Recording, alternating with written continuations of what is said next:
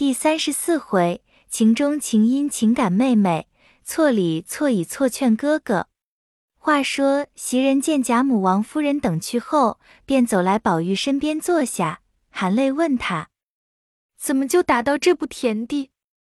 宝玉叹气说道：“不过为那些事，问他做什么？只是下半截疼得很，你瞧瞧打坏了哪里？”袭人听说。便轻轻的伸手进去，将中衣褪下。宝玉略动一动，便咬着牙叫哎呦！袭人连忙停住手，如此三四次才退了下来。袭人看时，只见腿上半段青紫，都有四指宽的江痕高了起来。袭人咬着牙说道：“我的娘，怎么下这般的狠手？你但凡听我一句话，也不得到这步地位。”幸而没动筋骨，倘或打出个残疾来，可叫人怎么样呢？正说着，只听丫鬟们说：“宝姑娘来了。”袭人听见，知道穿不及中衣，便拿了一床掐纱被替宝玉盖了。只见宝钗手里托着一丸药走进来，向袭人说道：“晚上把这药用酒研开，替他敷上，把那淤血的热毒散开，可以就好了。”说毕，递与袭人，又问道：“这会子可好些？”宝玉一面道谢，说：“好了。”又让座。宝钗见他睁开眼说话，不像先时，心中也宽慰了好些，便点头叹道：“早听人一句话，也不至今日。别说老太太、太太心疼，就是我们看着，心里也疼。”刚说了半句，又忙咽住，自悔说的话急了，不觉得就红了脸，低下头来。宝玉听得这话如此亲切稠密，大有深意。忽见他又咽住不往下说，红了脸，低下头，只管弄衣带，那一种娇羞怯怯，非可形容得出者，不觉心中大畅，将疼痛早丢在九霄云外，心中自私。我不过挨了几下打，他们一个个就有这些怜惜悲感之态露出，令人可玩可观，可怜可敬。假若我一时竟遭殃横死，他们还不知是何等悲感呢。即使他们这样，我便一时死了，得他们如此，一生事业纵然尽付东流，亦无足叹息。冥冥之中若不怡然自得，亦可谓糊涂鬼祟矣。想着。只听宝钗问袭人道：“怎么好好的动了气，就打起来了？”袭人便把被明的话说了出来。宝玉原来还不知道贾环的话，见袭人说出，方才知道，因又拉上薛蟠，唯恐宝钗沉心，忙又止住袭人道：“薛大哥哥从来不这样的，你们不可混猜度。”宝钗听说，便知道是怕他多心。用话相拦袭人，因心中暗暗想到：打的这个形象，疼还顾不过来，还是这样细心，怕得罪了人。可见在我们身上也算是用心了。你既这样用心，何不在外头大事上做功夫？老爷也喜欢了，也不能吃这样亏。但你固然怕我沉心，所以兰袭人的话，难道我就不知我的哥哥素日自心纵欲，毫无防范的那种心性？当日为一个秦钟，还闹得天翻地覆，自然如今比先又更厉害了。想必阴笑道：“你们也不必怨这个怨那个。据我想，到底宝兄弟素日不正，肯和那些人来往，老爷才生气。就是我哥哥说话不防头，一时说出宝兄弟来，也不是有心调唆，一则也是本来的实话。”二则他原不理论这些防闲小事。席姑娘从小儿只见宝兄弟这么样细心的人，你何尝见过天不怕地不怕，心里有什么口里就说什么的人？袭人因说出薛蟠来，见宝玉拦他的话，早已明白自己说造次了，恐宝钗没意思。听宝钗如此说，更觉羞愧无言。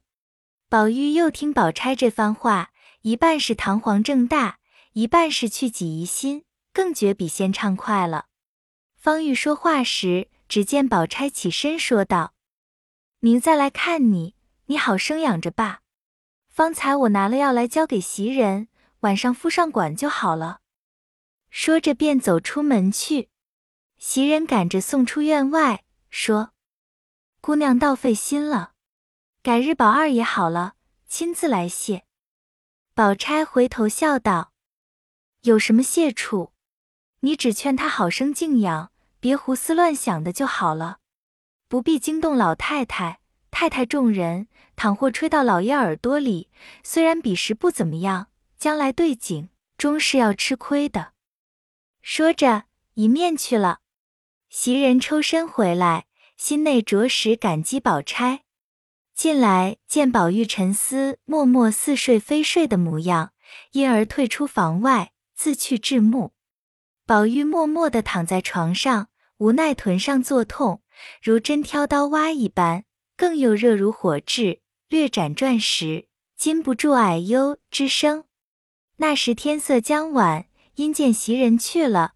却有两三个丫鬟伺候，此时并无呼唤之事，因说道：“你们且去梳洗，等我叫时再来。”众人听了，也都退出。这里宝玉昏昏默默，只见蒋玉菡走了进来，诉说忠顺府拿他之事，又见金钏进来哭说为他投井之情。宝玉半梦半醒，都不在意。忽又觉有人推他。恍恍惚惚听得有人悲戚之声，宝玉从梦中惊醒，睁眼一看，不是别人，却是林黛玉。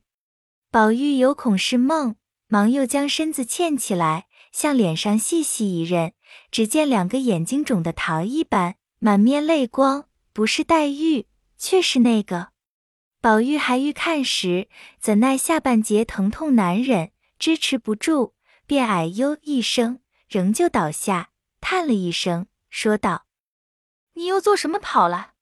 虽说太阳落下去，那地上的余气未散，走两趟又要受了暑。我虽然挨了打，并不觉疼痛。我这个样只装出来哄他们，好在外头不散与老爷听，其实是假的。你不可认真。”此时林黛玉虽不是嚎啕大哭，然越是这等无声之气。气噎喉堵，更觉得厉害。听了宝玉这番话，心中虽然有万句言语，只是不能说的。半日，方抽抽噎噎的说道：“你从此可都改了吧？”宝玉听说，便长叹一声，道：“你放心，别说这样话，就便为这些人死了，也是情愿的。”一句话未了，只见院外人说。二奶奶来了，林黛玉便知是凤姐来了，连忙立起身说道：“我从后院子去罢，回来再来。”宝玉一把拉住道：“这可奇了，好好的怎么怕起他来？”林黛玉急得跺脚，悄悄的说道：“你瞧瞧我的眼睛，又该他取笑开心呢。”宝玉听说，赶忙的放手。黛玉三步两步转过床后，出后院而去。凤姐从前头已进来了，问宝玉：“可好些了？想什么吃？叫人往我那里取去。”接着薛姨妈又来了，一时贾母又打发了人来。至掌灯时分，宝玉只喝了两口汤，便昏昏沉沉的睡去。接着周瑞媳妇、吴心登媳妇。正好十媳妇这几个有年纪常往来的，听见宝玉挨了打，也都进来。袭人忙迎出来，悄悄的笑道：“婶婶们来迟了一步，二爷才睡着了。”说着，一面带他们到那边房里坐了，倒茶与他们吃。那几个媳妇子都悄悄的坐了一回，向袭人说：“等二爷醒了，你替我们说罢。”袭人答应了，送他们出去。刚要回来，只见王夫人使个婆子来，口称太太叫一个跟二爷的人呢。袭人见说，想了一想，便回身悄悄的告诉晴雯、麝月、谭云、秋纹等说：“太太叫人，你们好生在房里，我去了就来。”说毕，同那婆子一径出了园子，来至上房。王夫人正坐在凉榻上摇着芭蕉扇子，见他来了，说：“不管叫个谁来也罢了，你又丢下他来了，谁服侍他呢？”袭人见说，连忙陪笑回道：“二爷才睡安稳了，那四五个丫头如今也好了，会服侍二爷了。太太请放心。”恐怕太太有什么话吩咐，打发他们来，一时听不明白，倒耽误了。王夫人道：“也没甚话，白问问他这会紫疼的怎么样。”袭人道：“宝姑娘送去的药，我给二爷敷上了，比先好些了。先疼的躺不稳，这会子都睡沉了，可见好些了。”王夫人又问：“吃了什么没有？”袭人道：“老太太给的一碗汤，喝了两口，只嚷干喝，要吃酸梅汤。我想着酸梅是个收敛的东西，才刚挨了打，又不许叫喊，自然急得那热毒热血未免不存在心里。倘或吃下这个去积在心里，再弄出大病来，可怎么样呢？因此我劝了半天才没吃，只拿那糖腌的玫瑰芦子糊了吃，吃了半碗。”又嫌吃续了，不香甜。王夫人道：“哎呦，你不该早来和我说。前儿有人送了两瓶子香露来，原要给他点子的，我怕他胡糟蹋了，就没给。即使他嫌那些玫瑰膏子续烦，把这个拿两瓶子去，一碗水里只用挑一茶匙儿，就香的了不得呢。”说着就唤彩云来，把前儿的那几瓶香露拿了来。袭人道：“只拿两瓶来罢，多了也白糟蹋。等不够再要，再来取也是一样。”彩云听说，去了半日，果然拿了两瓶来，付与袭人。袭人看时，只见两个玻璃小瓶，却有三寸大小，上面螺丝银盖，鹅黄尖上写着木樨清露，那一个写着玫瑰清露。袭人笑道。好金贵东西，这么个小瓶子能有多少？王夫人道：“那是进上的，你没看见鹅黄尖子？你好生替他收着，别糟蹋了。”袭人答应着，方要走时，王夫人又叫：“站着！我想起一句话来问你。”袭人忙又回来，王夫人见房内无人，便问道。我恍惚听见宝玉今儿挨打，是环儿在老爷跟前说了什么话？你可听见这个了？你要听见，告诉我听听，我也不吵出来，教人知道是你说的。袭人道：“我倒没听见这话，为二爷霸占着戏子，人家来和老爷要，为这个打的。”王夫人摇头说道：“也为这个，还有别的缘故。”袭人道。别的缘故实在不知道了。我接在太太跟前大胆说句不知好歹的话，论理说了半截，忙又咽住。王夫人道：“你只管说。”袭人笑道：“太太别生气，我就说了。”王夫人道：“我有什么生气的？你只管说来。”袭人道：“论理。”我们二爷也须得老爷教训两顿，若老爷再不管，将来不知做出什么事来呢。王夫人一闻此言，便合掌念声阿弥陀佛，由不得赶着袭人叫了一声：“我的儿，亏了你也明白，这话和我的心一样。我何曾不知道管儿子？先是你朱大爷在，我是怎么样管他？难道我如今倒不知管儿子了？只是有个缘故。”如今我想，我已经快五十岁的人，通共剩了他一个，他又长得单弱，况且老太太宝贝似的，若管紧了他，倘或再有个好歹，或是老太太气坏了，那时上下不安，岂不倒坏了？所以就纵坏了他。我常常掰着口劝一阵，说一阵，气得骂一阵，哭一阵，彼时他好，过后儿还是不相干。端的吃了亏才罢了，若打坏了，将来我靠谁呢？说着，由不得滚下泪来。袭人见王夫人这般悲感，自己也不觉伤了心，陪着落泪，又道：“二爷是太太养的，岂不心疼？便是我们做下人的服侍一场，大家落个平安，也算是造化了。要这样起来，连平安都不能了。那一日那一时，我不劝二爷，只是再劝不醒，偏生那些人又肯亲近他，也怨不得他这样。”总是我们劝的，倒不好了。接太太提起这话来，我还记挂着一件事，每要来回太太，讨太太个主意。只是我怕太太疑心，不但我的话白说了，且连葬身之地都没了。王夫人听了这话内有因，忙问道：“我的儿，你有话只管说。近来我因听见众人背前背后都夸你。”我只说你不过是在宝玉身上留心，或是诸人跟前和气，这些小意思好，所以将你和老姨娘一体行事。谁知你方才和我说的话全是大道理，正和我的想头一样。你有什么只管说什么，只别叫别人知道就是了。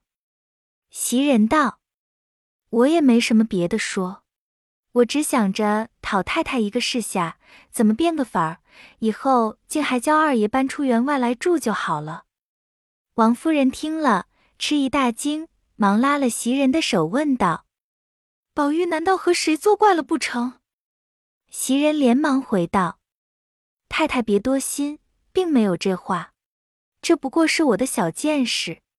如今二爷也大了，里头姑娘们也大了，况且林姑娘、宝姑娘又是两姨姑表姊妹。”虽说是姊妹们，到底是男女之分，日夜一处起坐不方便，由不得叫人悬心。便是外人看着也不像一家子的事。俗语说的没事常思有事，世上多少无头脑的人，多半因为无心中做出，有心人看见，当做有心事，反说坏了。只是预先不防着，断然不好。二爷素日性格，太太是知道的。他又偏好在我们队里闹，倘或不防前后错了一点半点，不论真假，人多口杂，那起小人的嘴有什么避讳？心顺了，说的比菩萨还好；心不顺，就贬得连畜生不如。二爷将来倘或有人说好，不过大家直过没事；若要叫人说出一个不好字来，我们不用说，粉身碎骨，罪有万重。都是平常小事，但后来二爷一生的生名品行岂不完了？二则太太也难见老爷。俗语又说君子防不然，不如这惠子防弊的为是。太太事情多，一时固然想不到。我们想不到则可，既想到了，若不回明太太，罪越重了。近来我为这事日夜悬心，又不好说与人，唯有灯知道罢了。王夫人听了这话，如雷轰电掣的一般，正触了金钏之事，心内越发感爱袭人不尽，忙笑道：“我的儿，你竟有这个心胸，想得这样周全。我何曾又不想到这里？只是这几次有事就忘了。你借这一番话提醒了我，难为你成全我娘两个声名体面，真真我竟不知道你这样好。”罢了，你且去罢，我自有道理。只是还有一句话，你今既说了这样的话，我就把它交给你了。好歹留心保全了他，就是保全了我，我自然不辜负你。袭人连连答应着去了。回来正值宝玉睡醒，袭人回明香露之事，宝玉喜不自禁，即令调来尝试，果然香妙非常。因心下计挂着黛玉，满心里要打发人去，只是怕袭人，便设一法，先使袭人往宝钗那里去借书。袭人去了，宝玉便命晴雯来吩咐道：“你到林姑娘那里看看她做什么呢？她要问我，只说我好了。”晴雯道：“白眉赤眼，做什么去呢？到底说句话，也像一件事。”宝玉道：“没有什么可说的。”晴雯道：“若不然，或是送件东西，或是取件东西，不然我去了怎么搭讪呢？”宝玉想了一想，便伸手拿了两条手帕子撂与晴雯，笑道：“也罢，就说我叫你送这个给他去了。”晴雯道：“这又奇了，他要这半新不旧的两条手帕子，他又要恼了，说你打趣他。”宝玉笑道：“你放心，他自然知道。”晴雯听了，只得拿了帕子往潇湘馆来。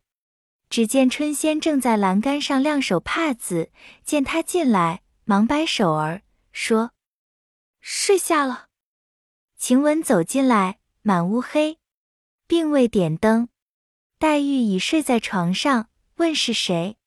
晴雯忙答道：“晴雯。”黛玉道：“做什么？”晴雯道：“二爷送手帕子来给姑娘。”黛玉听了。心中发闷，做什么送手帕子来给我？因问：“这帕子是谁送他的？必是上好的，叫他留着送别人去罢。我这会子不用这个。”晴雯笑道：“不是新的，就是家常旧的。”林黛玉听见，越发闷住，着实细心搜求，思忖一时，方大悟过来，连忙说：“放下。”去罢。晴雯听了，只得放下，抽身回去，一路盘算，不解何意。这里林黛玉体贴出手帕子的意思来，不觉神魂迟荡。宝玉这番苦心，能领会我这番苦意，又令我可喜；我这番苦意，不知将来如何，又令我可悲。忽然好好的送两块旧帕子来，若不是领我深意。单看了这帕子，又令我可笑；再想令人思乡传递与我，又可惧。我自己每每好哭，想来也无味，又令我可愧。如此左思右想，一时五内沸然至起。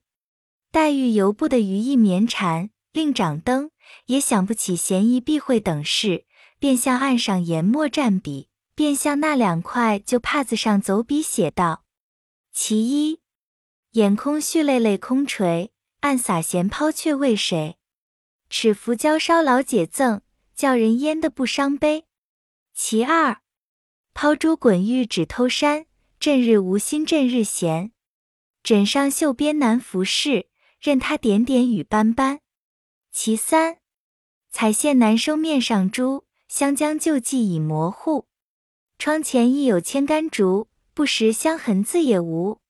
林黛玉还要往下写时，觉得浑身火热，面上作烧，走至镜台，揭起锦服一照，只见腮上通红，自现压倒桃花，却不知病由此萌。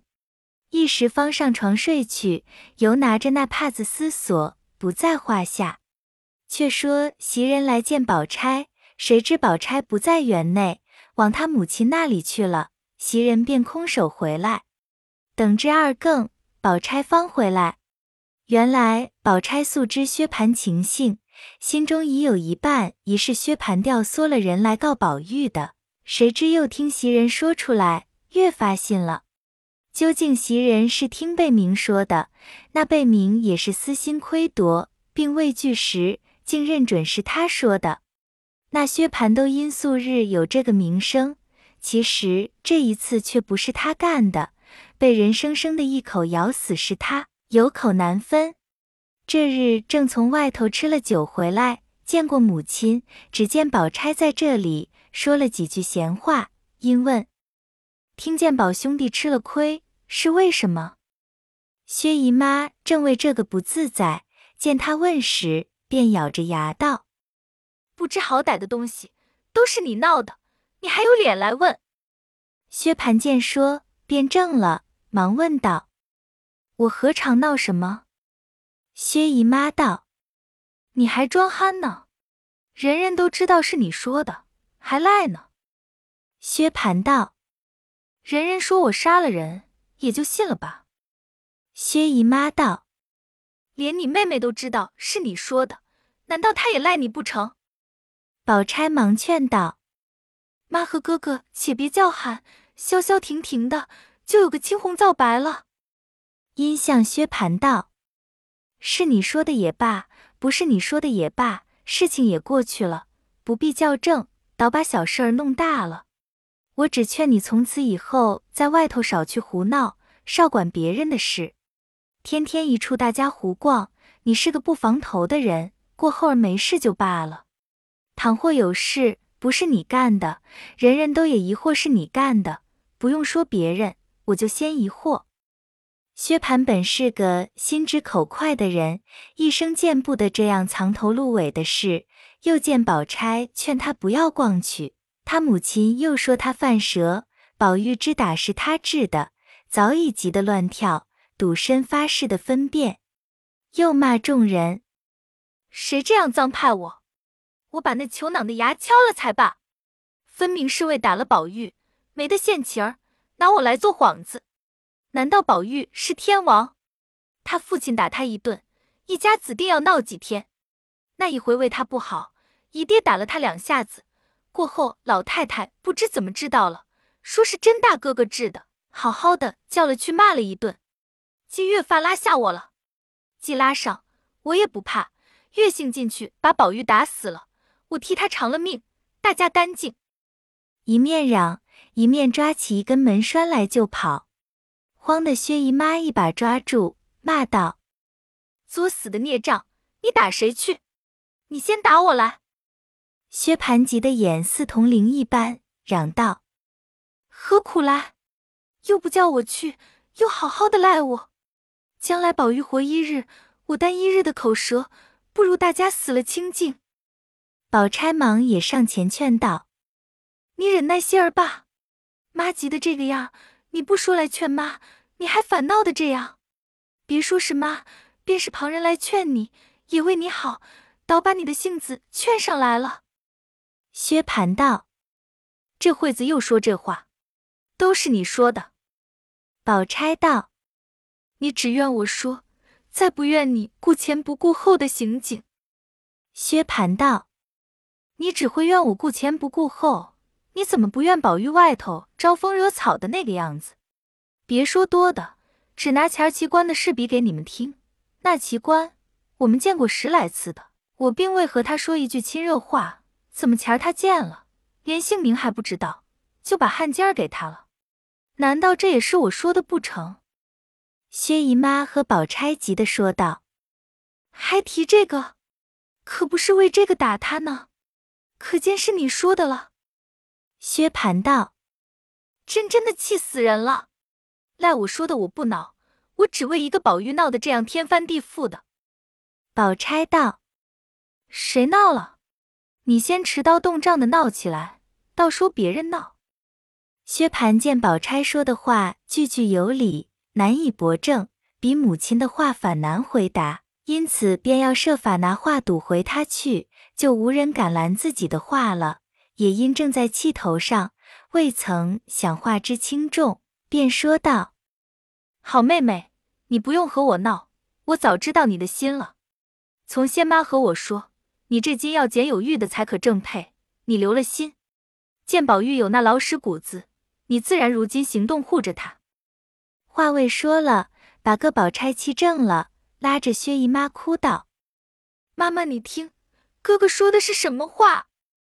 薛蟠见妹妹哭了，便知自己冒撞了，便赌气走到自己房里安歇不提。这里薛姨妈气得乱战，一面又劝宝钗道：“你素日知那孽障说话没道理，你我叫他给你赔不是？”宝钗满心委屈气愤，但要怎样？又怕他母亲不安，少不得含泪别了母亲，各自回来。到房里整哭了一夜，次日早起来也无心梳洗，胡乱整理整理，便出来瞧母亲。可巧遇见林黛玉独立在花荫之下，问他那里去。薛宝钗因说家去，口里说着，便只管走。黛玉见他无精打采的去了，又见眼上有哭泣之状，大非往日可比，便在后面笑道。姐姐也自保重些儿，就是哭出两缸眼泪来，也医不好棒疮。不知宝钗如何答对，且听下回分解。